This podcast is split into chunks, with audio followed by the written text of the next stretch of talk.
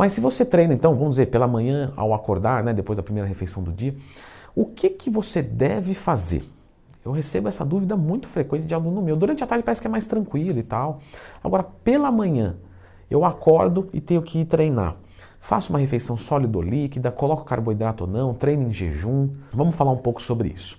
Então, primeiro, pessoal, o treinamento em jejum, eu posso ou não fazê-lo? Quando você fala de treinar em jejum, nós temos aqui algumas condições para isso.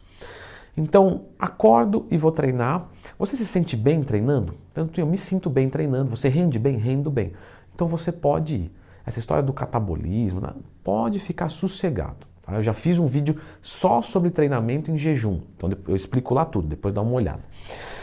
Mas, Leandrão, eu tenho medo de testar. Como é que eu vou descobrir? Se eu for lá e passar mal, porque tem esse risco? Tem. Quando você faz um treinamento em jejum, você precisa ter mecanismos regulatórios no seu corpo que deem conta de compensar o seu esforço. Quem tem esses mecanismos regulatórios? Todos nós. Mas quem tem quem funciona bem? Quem é treinado. Então você está dizendo Leandro, que um iniciante ele pode se dar muito mal treinando em jejum, pode ter uma hipoglicemia e tal. Isso mesmo, pode ser. Então você está dizendo que um, um avançado ele vai se dar bem com certeza treinando em jejum? Vai, só que depende da intensidade. Porque nós temos um limite fisiológico de geração dessa compensação. Então você tem lá glucagon, você tem GH, você tem cortisol, todos os hormônios show de bola. O cortisol é show de bola, tá? Se ficar sem ele, um minuto você morre. Então você tem um limite que ele consegue abastecer o seu corpo. Logo, se você faz um treinamento em jejum de extrema intensidade, por exemplo, uma competição que você dá tudo de si, você dá mais de si na competição do que no treino. Não estou dizendo do caso do fisiculturismo, que é um, né, um caso à parte, mas lá, você treina bicicleta e você vai competir bicicleta, vai ser um esforço muito maior. Nesse caso, como é tão acima de longuíssima duração, de longuíssima intensidade, máxima possível para a duração, lógico, você não vai conseguir fazer isso em jejum. Então, um treininho de musculação, para quem é avançado, está tranquilo, vai muito bem. Agora, para quem está avançado, está com esteroide, tá, é, sabe, querendo romper barreiras, um treinamento de força máxima, talvez não seja o ideal. E aí, nesse caso, você vai cair na comida. Então, você tem que comer alguma coisa. Nós temos aqui alguns tipos de cenário, e, e na minha experiência pessoal, esse tipo de é, abordagem, né, pré-treino, isso varia demais. Isso varia muito de pessoa para pessoa. Por exemplo, tem gente que treina bem em jejum e come muito carboidrato antes de dormir. Tem gente que não. Então varia muito de pessoa para pessoa. Vou deixar aqui os três principais cenários e as três principais soluções que eu vejo dando certo com mais de 90% das pessoas. O primeiro cenário é aquele que treina pela manhã, mas ele é, tem ali umas duas horas depois que acorda. Então ele acorda às 6 horas da manhã e vai treinar só às 8.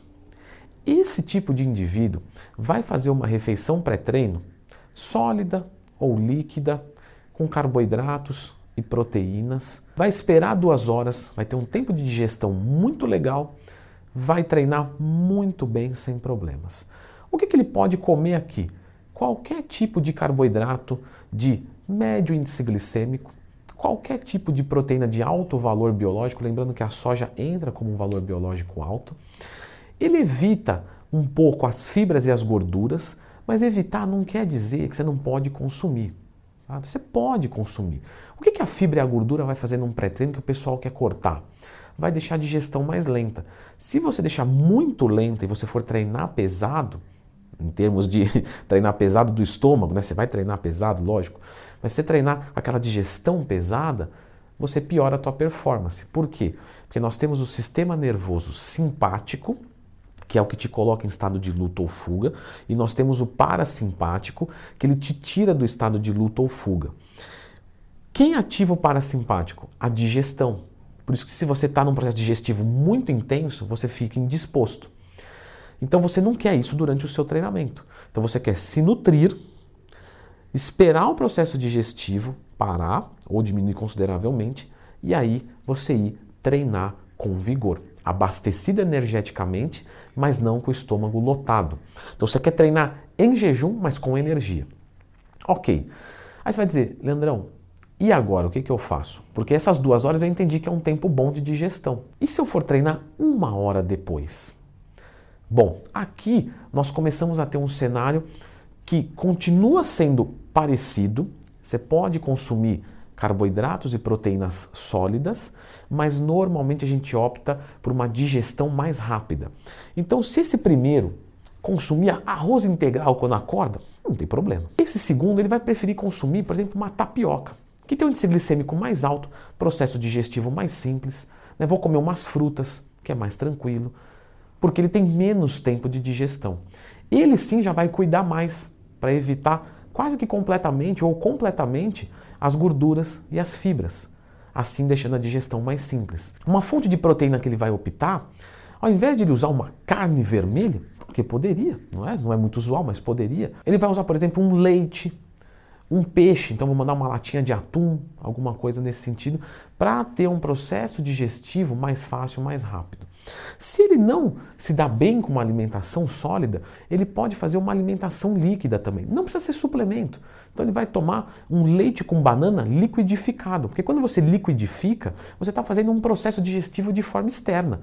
Então você já está ingerindo de uma forma que o corpo vai ser muito mais fácil para conseguir a digestão. Então uma refeição líquida, tranquilo. E se eu tenho só meia hora, Leandrão?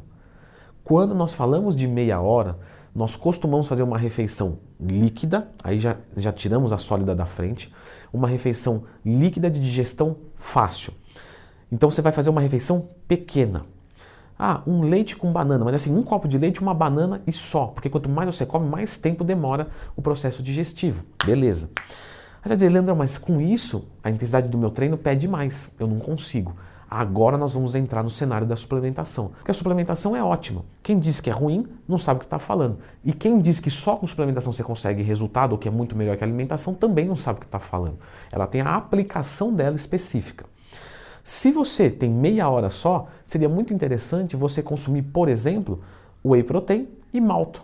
Whey protein e o oximase que tem uma digestão rápida e fácil. Então, dali meia hora você está leve, já está caindo na corrente sanguínea, você vai lá e treina. Leandro Twin, se eu tenho só 15 minutos, vamos dar um plus aqui, que eu tinha falado de 3, mas tem gente que já acorda e já tem que ir para a academia imediatamente. Esse tipo de indivíduo poderia suplementar com uma proteína que já é pré-digerida, que vai ser o quê? Um whey protein hidrolisado, que vai ser um BCA, que vai ser um EAA, que são péssimas opções de custo-benefício. Você vai encarecer demais a sua dieta, você não vai ganhar nada com isso, porque você está atendendo só uma demanda. Você, ah, eu vou tomar BCA porque eu vou crescer mais. Você, não, você vai crescer a mesma coisa. Se você bater 2 gramas quilo de proteína compondo a utilização do BCA ou não, dá no mesmo. Então aqui é uma coisa emergencial porque não tem o que fazer. Ainda que seja melhor esse indivíduo tentar treinar em jejum, ou também ele fazer uma refeição rica antes de dormir, muito rica, de carboidrato, proteína, que não tem problema nenhum, né? mas eu vou dormir e tal, não tem problema nenhum. O que, que tem que você vai dormir? Não, porque vai acumular tudo gordura.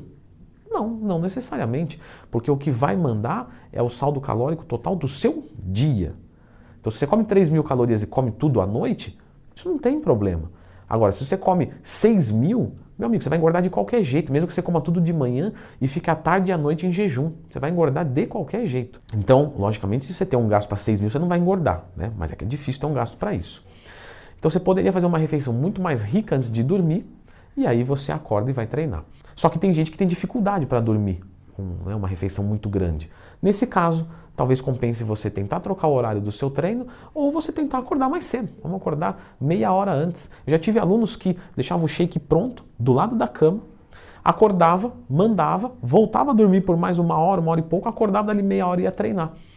É o ideal? Não é. Só que a gente está no mundo real. E quem está no mundo real tem que dar um jeito para conseguir né, fazer a tua atividade, ter o seu resultado, chegar no objetivo que você quer, e às vezes você sacrifica uma parte pela outra. A vida é assim. E a questão de quantidades, Leandro, que você não falou quanto de leite, quanto de. Galera, quantidade depende de vocês. Então, dietas para ganhar, para perder, é, indivíduos que se dão melhor com determinada digestão de algum alimento ou de outro, é, o quanto de macronutrientes eu vou precisar para evoluir, se eu sou, se eu peso 100 quilos, se eu peso 50.